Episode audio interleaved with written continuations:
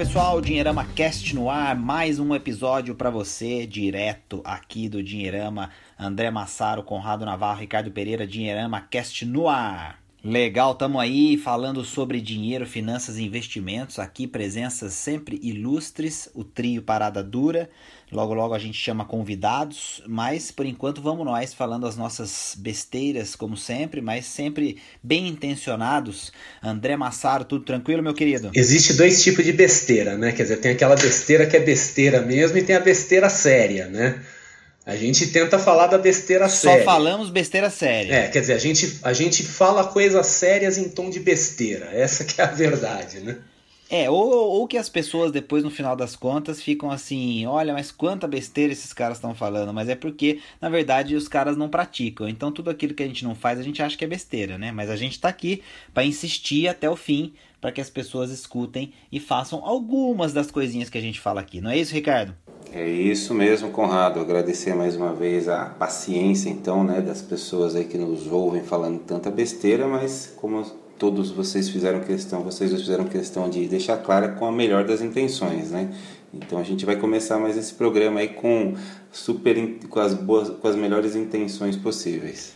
Legal. Claro que a gente está brincando aqui. Tem quem está escutando a gente pela primeira vez vai pensar que a gente está tá maluco, tá exagerando, tá, tá fazendo uma coisa é, que não é séria, mas não é isso. A gente tá brincando, claro, a gente fala coisas legais, interessantes, mas é que, como a gente fala isso o dia inteiro e a gente puxa a orelha de todo mundo o dia inteiro, a gente fica sempre brincando que pra gente parece coisa que já tá enchendo o saco, na verdade não é assim.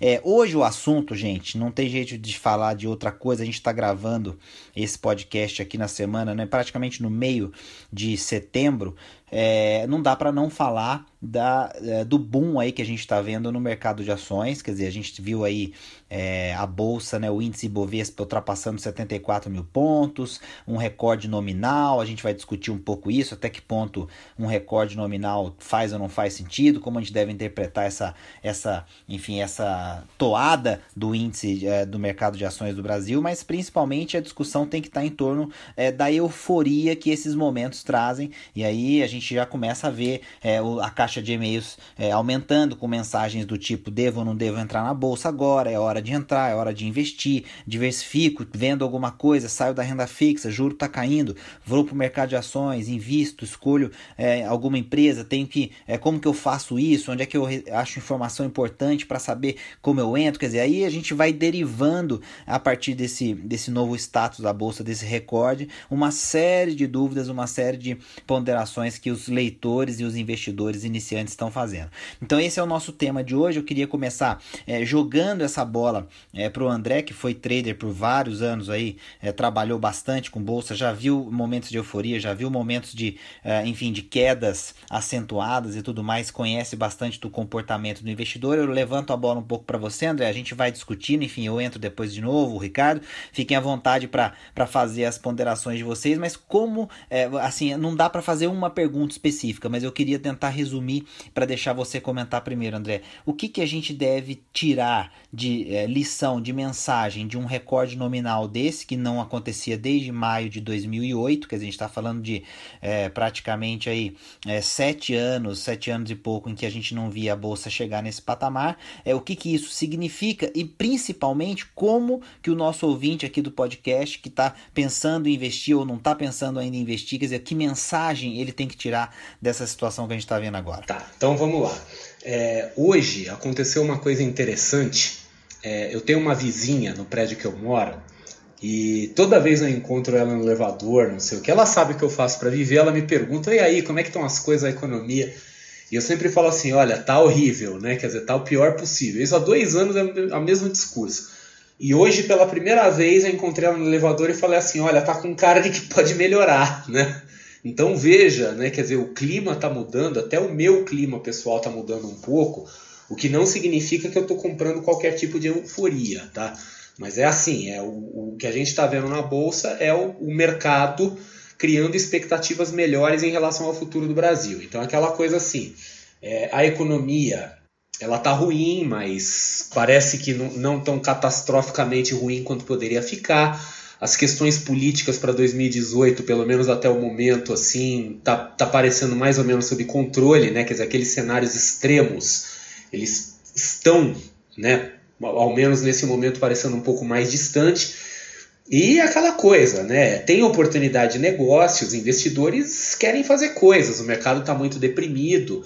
Então, assim, é, de fato, a bolsa está andando, pode ser o começo de um ciclo, né? Taxa de juros também começa a ajudar. Então veja só, essa semana o relatório Focus já já indicou para esse ano 7% redondo de taxa de juros, quer dizer, já é um nível um pouco mais civilizado e seria uma nova mínima histórica dos, dos últimos anos.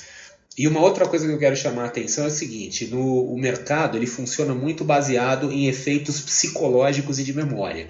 Inclusive, assim, a análise técnica, para aqueles que usam análise técnica, ela é baseada fundamentalmente em memórias de preço. Aquilo que se chama de, de níveis de suporte, de resistência ao cacete, na verdade são é, é, é, números que foram memorizados pelos investidores. Então eu estou vendo um monte de gente agora, nesse momento, falando assim: ah, porque a bolsa não rompeu topo nenhum, porque tem que analisar a bolsa pela é, descontada pela inflação, não sei o quê. Eu falo, pode até ser, tá? Pode até ser. Mas em termos de memória, né? Quer dizer, a memória das pessoas, dos investidores, ela não está considerando a inflação, ela está considerando o número, a pontuação do Ibovespa. E o rompimento dessa máxima, ele é importante. Ele é um evento psicologicamente importante para o investidor. Quer dizer, independentemente do número ser ajustado pela inflação ou não, ele tem significância simbólica. Então a gente pode dizer assim que daqui para frente oficialmente o clima muda, tá? É óbvio, quer dizer, não é momento de euforia, esses momentos costumam ser ruins para quem não está dentro entrar agora, né? Quer dizer, que é, vira o efeito manada, mas de qualquer coisa, assim, eu vejo como algo positivo. Pela primeira vez em muito tempo eu estou com algum otimismo com alguma coisa, né? O, o, André, é legal esse comentário, porque assim, a gente tenta sempre mostrar para quem está ouvindo e, e, enfim, nos nossos materiais, e, artigos, enfim, palestras e tudo mais, é, como as coisas elas são relacionadas e, e, como o mercado ele procura antecipar justamente essas expectativas que foi que você colocou. Então, é, esse, esse, essa análise que você fez, esse recado que o mercado está dando, quer dizer, que quem está é, essencialmente comprando as, esses ativos está tá tentando é, é, passar é que é, entende, por exemplo, que o pior do ponto de vista econômico e, e, e porque não político também, porque a gente no Brasil é muito difícil você dissociar é, uma tragédia econômica de uma tragédia política, a gente nunca sabe qual delas é que veio primeiro ou qual delas que gerou a outra. Eu acho que é uma, essa é uma discussão que daria aí uns 25 podcasts mais ou menos e a gente provavelmente não chegaria a conclusão nenhuma. Quer dizer, é, dá pra gente perceber, ou, ou, ou pelo menos é, inferir, que o recado é de que é, o pior parece ter passado, quer dizer, aquela coisa da, né, sempre se fala de fundo do poço, de, da, da situação mais dramática, pelo menos nos dos anos é, é, recentes, ou seja, 2015, 2016 como é, os piores períodos, e aí estou falando de uma série de fatores, né, quer dizer, estou falando de, de, de, juros, de é, investimento externo, de próprio desemprego, enfim, de investimento direto, enfim, tem uma série de variáveis que a gente poderia citar para mostrar esse fundo do poço, e, e o cenário que se desenha é um cenário do tipo: saímos daquela posição, é, é, algumas coisas avançaram, andaram, importantes para o país, e aí do ponto de vista político e do ponto de vista econômico, então acreditamos que é, é um novo ciclo pode surgir independente é, de, desse, dessas eleições de 2018. Quer dizer, eu estou tentando traduzir um pouco isso porque é, é muito difícil para a gente cravar né, que é um ciclo que começa e que ele vai durar muito tempo, que ele, a gente vai ver é, é essa alta se, se consolidando por muito tempo. Então, assim, eu acho que essa é uma, é uma interpretação interessante. Queria jogar para o Ricardo, que tem sempre uma, uma visão legal, principalmente do aspecto econômico e, e político, é, é para a gente é, voltar a traduzir isso em termos é, do pequeno investidor, quer dizer, ele, ele deve olhar dessa maneira e tentar é, aproveitar, mas eventualmente é, entrando com cautela, como disse o André, o, Ricardo, ou é, existe alguma, é, sei lá, algum fundamento mais forte realmente, como alguns analistas inclusive têm defendido, eu tenho visto pessoas falando isso, quer dizer, que é realmente um ciclo e que a gente deve ver ainda uma expansão é, grande, um, um, ciclo de alta da bolsa, pelo menos aí até o começo ou meados do ano que vem, é, de ponto, claro que subindo e descendo, mas em linha geral é, é com um índice é, numa crescente até lá, até que a gente comece a ver as primeiras definições prévias, etc., de, de como será a disputa presidencial no ano que vem. O que, que você pensa disso aí, Ricardo? Bom, Conrado, primeiro, primeiramente vou procurar essa vizinha aí do do André Massaro para ver se ela conta pra gente o que, que ele faz para viver, né? Porque é uma, a minha mãe também faz essa pergunta todo informação, dia. Uma informação relevante aí para quem acompanha. É, ninguém sabe, a gente tá, conhece o cara faz uns 10 anos, não é. descobriu ainda, mas a vizinha sabe. É até perigoso. É até perigoso, né? Essa vizinha aí é uma personagem que é um entra e sai aqui no prédio, né? Entrevistar. Bom, falando sério agora, gente, eu acho que o principal característica aí desse momento, assim, é na verdade um descolamento, né, dessa da questão política do cenário político, da questão econômica do cenário político, né? A gente falou bastante sobre isso é, nos últimos anos, então toda vez que explodia um pepino, a gente já percebia que a, que a questão política se sobrepunha né, à questão econômica. E quem lembra aí agora há pouco tempo atrás, né, quando teve o, o, o vazamento né, para a imprensa da, da, da, gravação do Joesley lá com o Temer e tal, no outro dia caiu bolsa, parecia que era o final do mundo, né? Dessa vez a coisa já parece que tem, entrou num, num ritmo né, de um pouco mais de estabilidade, a equipe econômica está conseguindo, de certa forma, passar credibilidade para o mercado e tudo mais.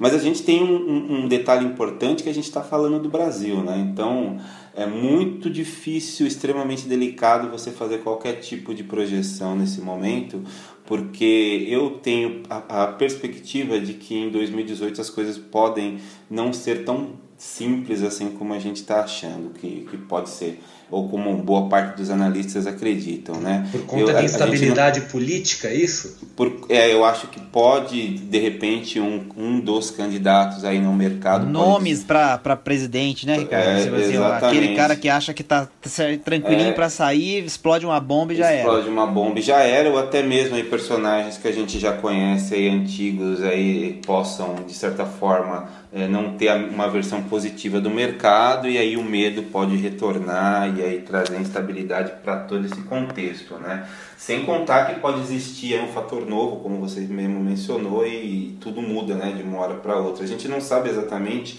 o que pensam, né? Principalmente se a gente for analisar os primeiros números de pesquisa de intenção de voto. A gente não sabe, por exemplo, se o Lula, se o Lula for é, candidato efetivamente não ter, não for julgado ou não for condenado, for condenado, enfim, se ele participar, a gente, diferentemente dos outros anos, né, a gente falando especificamente da parte a parte econômica, né, que ele tinha ao, ao lado dele um presidente do Banco Central que hoje é o presidente da, que hoje é o ministro da Economia, né? Então, quer dizer, ele seguiu uma cartilha de, de, de certa forma dentro da parte econômica, né? Que, que o mercado é, gostava. Então, todo o discurso dele atualmente é, é, é ao inverso daquilo que ele foi, né? Em 2002 e 2006. É, ao mesmo tempo, tem outros candidatos aí que não têm nenhum tipo de experiência e podem despontar. Então, 2018 vai ser um ano de fortes emoções, na minha visão é, também sob o ponto de vista de crescimento, olhando 2017 para 2018, a gente, eu acredito muito que esse crescimento que está sendo experimentado é, nesses últimos meses por conta do consumo foi é, carregado nas costas pela liberação da FGTS. Não, as pessoas não têm um aumento de renda substancial que em 2018 é, vai se repetir, né? Então é, eu acho que vai ter ainda muita, muitas detalhes importantes aí que vão determinar o que vai acontecer em 2018. Do ponto de vista do investidor, pensando propriamente na bolsa, eu acho que ainda vale a pena manter a cautela. É claro que é, a gente sempre aconselha né, que é, investimento em ações, em bolsa de valores, você deve fazer é, não especificamente por conta de uma tendência daquele momento, né, mas por um planejamento que você faz com, com relação aos seus objetivos e tudo mais. Legal, Ricardo. É, eu, eu vou fazer um comentário bacana também para a gente refletir sobre essa coisa das projeções, das análises e principalmente das opiniões emitidas e tal. Sempre quando converso com, com o Richard é, Rittenban, né, que todo, todos vocês conhecem, enfim, o, o, o, o Roxo também, que a gente fala bastante com ele, eles fazem aquele programa muito legal é, dos antifrágeis e tal. eles têm uma, uma, uma pegada muito bacana para falar sobre esse tipo de previsão e de análise, etc., que é o lance da, da pele em jogo, né? Que é um conceito que o, que o Nassim Taleb traz e, e, que ele recomenda que as pessoas tomem cuidado com os especialistas, né, ou com os especialistas entre aspas, vamos chamar assim, porque a maior, a maior parte desse, desse pessoal não tem a pele em jogo na maioria das previsões ou opiniões ou, ou comentários que faz sobre, sobre mercado, sobre ações, etc. Nós aqui é, somos é, profissionais né? da... O cara dá recomendação de investimento, mas ele mesmo não investe, ele recebe não um pode, salário. Não pode, né? Exatamente. Então, assim, esse, esse aspecto, né, pra gente que está discutindo isso e, e que uh, nós somos, em essência, investidores, como as pessoas que estão ouvindo a gente, então eh, a gente não, não recebe para emitir nenhum tipo de opinião ou falar de ativos ou coisas desse tipo, a gente nem tem as certificações para isso. Eu acho que é legal esse tipo de discussão que a gente está tendo, porque, assim, eu pessoalmente falando, é, tenho uma exposição praticamente nula na bolsa de valores hoje em dia. Quer dizer, meus, meus ativos de risco, os ativos de maior risco, eles estão muito mais concentrados em negócios pequenos, startups, coisas que são, em essência, muito mais arriscadas, por exemplo, do que em tese ativos do mercado de ações, mas eles não estão na bolsa de valores especificamente. Então, é, é não porque não acredito, porque eu não acho que essa alta vai se sustentar ou não, mas é, a visão que eu tenho é que é, é, é para compensar o risco, o retorno tem que ser assim mais expressivo e a gente talvez tentar tangibilizar um pouco as coisas. Na minha visão, foi por isso que eu escolhi é, ter menos exposição ao risco nesse momento com bolsa e mais com empresas reais, com, enfim, com é, pequenos negócios reais, que né, as empresas da bolsa também são empresas reais, mas enfim, você não tem tanto controle sobre elas ou não participa do dia a dia como você pode participar de outros negócios menores.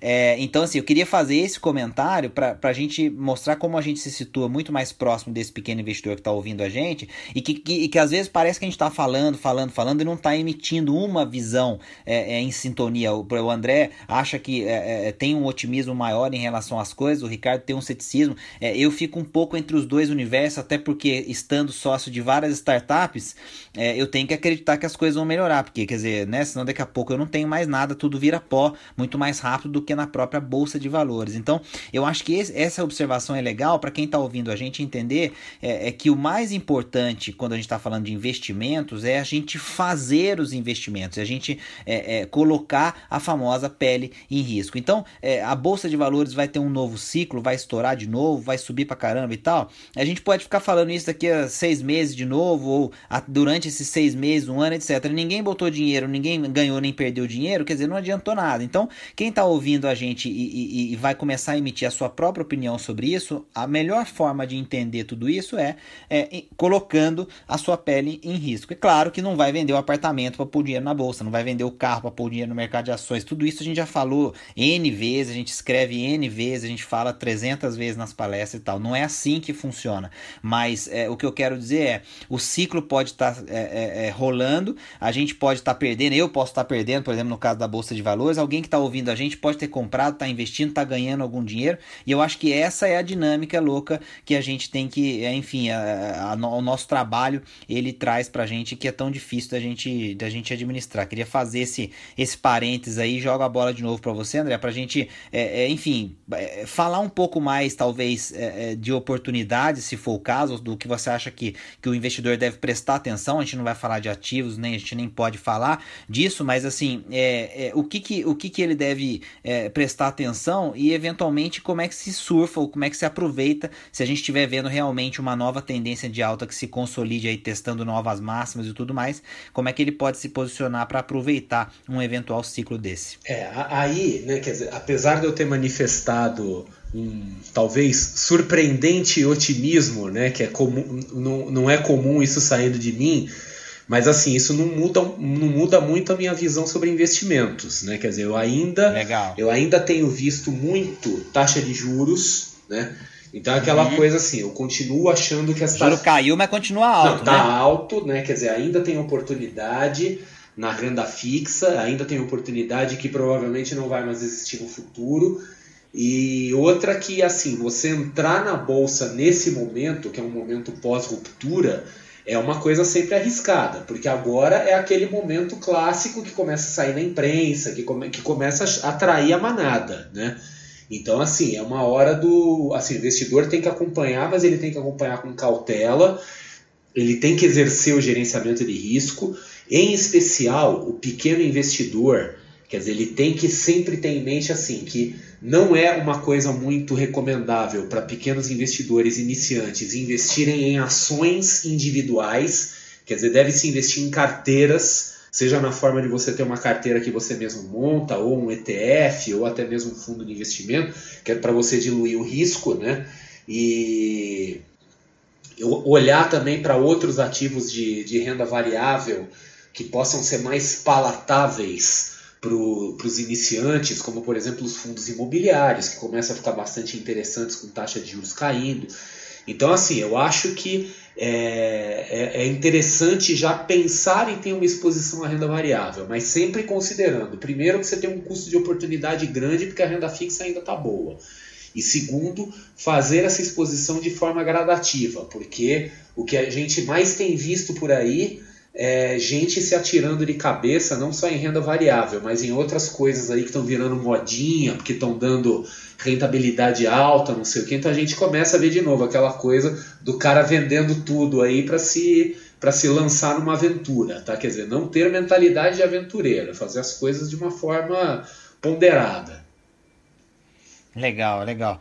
É, o Ricardo, e, e, o que, que dá para a gente falar de, é, enfim, é, esse, esse comentário do André sobre é, renda fixa e tal, é, ficam aquelas mesmas observações que a gente faz sempre sobre é, começar com a reserva de emergências e aí tem que ser conservador, ter liquidez, quer dizer, montar um pouquinho dos investimentos para curto e médio prazo e, e aí sim começar com uma parte pequena do patrimônio e essa diversificação que o André falou, alocar em investimentos mais arrojados, etc e tal, é, é como é que é, assim as pessoas tendem a atropelar esse esse vamos dizer assim esse esse desenho, esse é, arcabouço que a gente é, sabe que qualquer especialista em finanças vai defender sempre, quer dizer é, é praticamente um, uma unanimidade né, no sentido de como as pessoas devem administrar principalmente os seus investimentos, mas nessa hora a, as coisas ficam meio atropeladas e fica aquela sensação de que a pessoa vai perder uma oportunidade que nunca mais vai aparecer, como o André acabou de falar, e aí ela acaba esquecendo de tudo isso, e aí muitas vezes vezes entra em uma coisa que é, acaba prejudicando ou acaba fazendo com que ela perca patrimônio. Então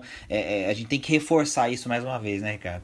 É, acho que é exatamente isso, Conrado. Acho que o grande problema, na verdade, quando a gente é, dá muita ênfase para essa questão de recorde, de números extremamente positivos, uma visão extremamente otimista, tal é o perigo de a gente ver muita gente entrar na, na, na bolsa, que é o assunto de hoje, simplesmente porque está vivenciando esse bom momento, né? Quer dizer, um, um, otimismo que acaba até de certa forma sobrepondo a razão, né? É essa questão do psicológica na hora de investir. Então, quando você acha que vai dar tudo certo, você acaba investindo sem estar de certa forma preparado, né? Eu acho que tem sempre tem que partir de algumas questões básicas, né? Você primeiro você precisa saber o que, que você quer efetivamente né? Você ter o seu objetivo bem definido para você a partir daí sim começar a investir, né? Sempre lembrando, acho que um ponto fundamental é a sua reserva de emergência, né? Você jamais vai poder colocar, é, começar a investir em, em, em ações ou qualquer tipo de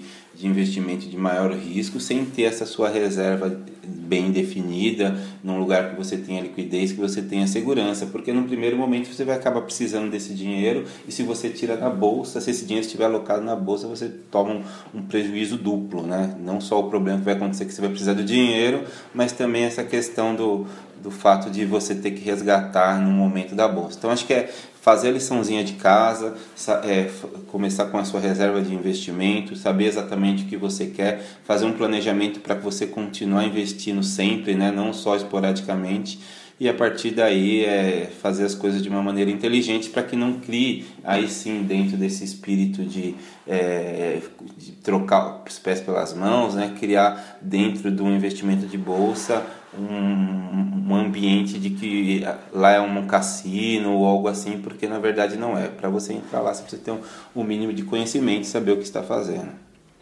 Legal, você levantou uma bola que vou, vou jogar, vou, vou, passar ela pro, pro André para ele arrematar e, e fazer o gol, para a gente poder também já ir é, fazendo as nossas, é, o nosso fechamento né, de leve no podcast aqui nesse episódio.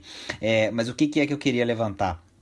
Que você falou muito bem aí. A pessoa, muitas vezes, André, ela entra é, porque tá batendo recorde, porque tá saindo na capa da revista, porque tá saindo em qualquer hora que ele liga o jornal, tá falando disso. Ela tem a sensação aí, de gra... que todo mundo tá ganhando dinheiro e ela ficou de fora isso. da festa. Menos ela. Eu, eu ia falar isso, quer dizer, ela não tá participando da festa. Então, ela, ela vai e ela começa a fazer as coisas não é, é, tendo fundamentos, ou aprendendo, ou, ou sei lá, é, buscando conhecimento. Ela vai porque tá todo mundo indo Quer dizer, aí, aí jogo para você no seguinte sentido: como é que a gente pode fazer? Não vou nem não vou fazer a pergunta difícil, fica tranquilo. Como é que a gente pode é, é, impedir isso, é, é, esse, esse ímpeto? Porque aí seria uma pergunta que, que a gente teria que trazer psicanalistas, etc. e tal. Não, a gente não vai conseguir responder. Mas eu vou na outra linha: como é que a pessoa aprende mais sobre isso? Quer dizer, ao mesmo tempo em que ela está eufórica para eventualmente participar, o que, que a gente dá para dizer para aquela pessoa que está ouvindo e que e que está prestes a dar esse passo, mas que a gente pode dizer para ela: olha, faz isso primeiro primeiro, ou é, leia isso primeiro, ou sei lá, pratique assim, assado. Como é que a gente pode fazer para aprender, pelo menos, antes de dar esse salto dentro da piscina sem saber o que tem lá dentro? É, eu, eu queria voltar para a primeira parte que você falou, né? Que é assim, de como é que a gente vai fazer com que a pessoa evite esse tipo de situação. Ela tem que evitar esse tipo de situação. Porque em momentos como esse, né? É, momentos que a coisa fica eufórica, o que mais aparece é, é, é cara mentiroso e gente, né, história de pescador em geral, né? Primo, o primo que ficou rico, é, tem sempre umas então coisas assim. Então é, né? aquilo que nos Estados Unidos ele chama de bull market genius, né? Quer dizer, o gênio do mercado em alta. Que o cara, de repente, do nada, ele vira um gênio das finanças, ele sabe tudo, aí em toda reunião, conversa, happy hour, não sei o que, o cara tá falando de investimento como se ele fosse um professor do assunto. Eu acho importante, principalmente para pessoas inexperientes, é, fiquem longe dessas pessoas, porque essas pessoas, na verdade, não passam de um bando de exibicionistas imaturos. Né? Então, assim, independentemente do contexto financeiro, não é legal. Quer dizer, procurem andar com gente bacana, com gente que vai acrescentar e não que fica só se exibindo e tentando diminuir os outros, dizendo: olha como eu sou bom e vocês são um bando de fracassados. Né? Quer dizer, esse tipo de comportamento que desperta nas pessoas muitas vezes aquela sensação de puxa, tá todo mundo se dando bem, eu tô de fora, muitas vezes vem dito, quer dizer, já é um claro sinal de que sua, sua rede, seu círculo social talvez não seja tão bom quanto você acha que é, né? Mas aí, beleza. Indo então para a parte do aprendizado. Quer dizer, a pessoa que quer aprender sobre bolsa, né, quer aprender sobre renda variável, então é aquela coisa, aprenda antes de fazer.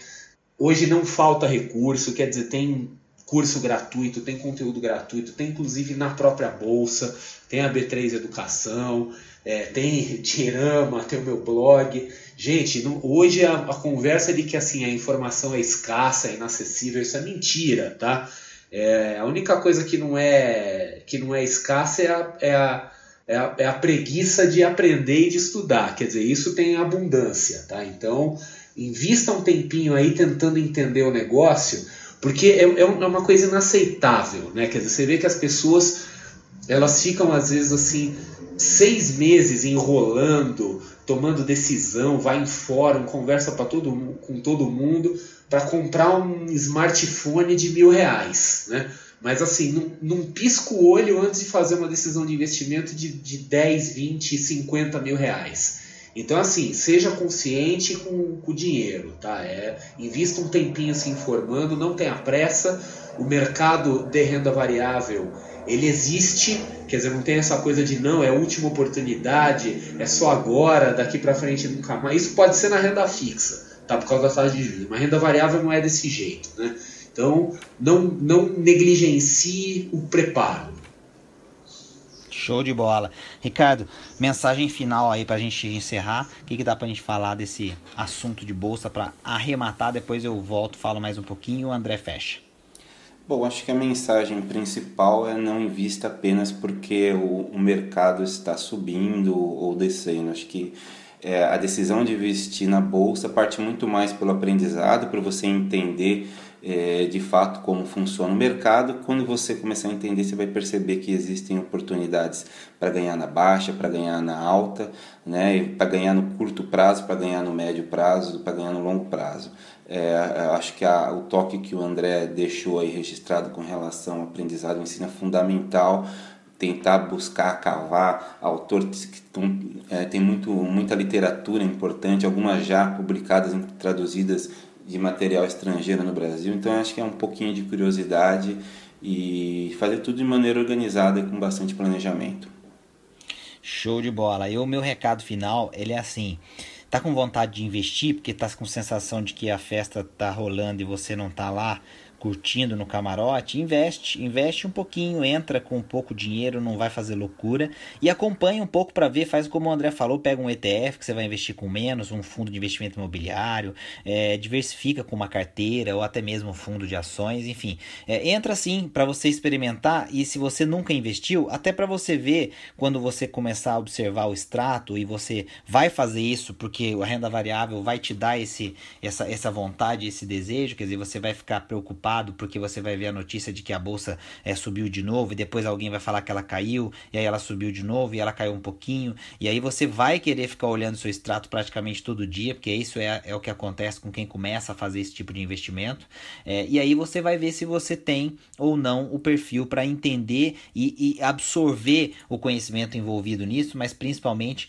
conviver com essas oscilações que vão acontecer, ainda que exista uma tendência de alta. É natural que a realização de lucros aconteça e a gente vai ver a alta seguida de baixa e aí depois mais uma baixa, talvez uma alta de novo menorzinha e aí depois pode ser que uma alta maior, enfim, não dá para predizer o movimento exato dos ativos e do índice. Então você vai ganhar e vai perder um pouquinho, vai ver essa oscilação acontecendo e aí vai ver se você tem ou não tem estômago para isso e se você compreende o que está acontecendo, que é o mais importante que a gente está falando aqui. Então se quer entrar, entra, mas entra desse jeito porque eu acho que isso vai ensinar, fazer você enxergar de forma um pouco diferente tudo isso que a gente comentou aqui. André, arremata seu lado aí e a gente encerra o nosso bate-papo de hoje. Meu último recado não tem nada a ver com bolsa nem nada, né? Meu último recado é fiquem ligados que nós estamos de volta, né? Tudo bem, ainda não daquela forma super consistente, mas o Dinheirama Cast 4 está chegando e eu quero lembrar vocês o seguinte: é, Deixem seus comentários, avaliem a gente aí nas plataformas de podcast. Lembrem-se que ao nos avaliar, vocês fazem com que fique mais fácil para que outras pessoas nos encontrem, né, que queiram saber do assunto. Façam aí seus comentários, mandem sugestões de temas. Isso aqui é um espaço de vocês também. Tudo bem que fica nós três falando besteira também, mas nos deem a sua procuração para a gente falar besteira por vocês também, né? É isso aí, tamo junto. É, Dinheirama Cash sempre é, tentando é, trazer um pouquinho da nossa opinião sobre finanças, sobre investimentos, tudo que mexe com o bolso de uma forma descomplicada, mais tranquila, falando numa linguagem que todo mundo entende. Eu acho que esse é o nosso grande trunfo e a gente é chato o suficiente para persistir. Então podem ficar tranquilos que às vezes a gente falha, mas a gente não tarda tanto assim e a gente não desiste. Então a gente está aqui e vai continuar Dinheirama Cast na veia sempre. Fiquem com a gente. Obrigado, André. Obrigado, Ricardo. É isso aí. Tamo junto. Daqui a pouco tem mais um episódio. Valeu, gente. Até mais.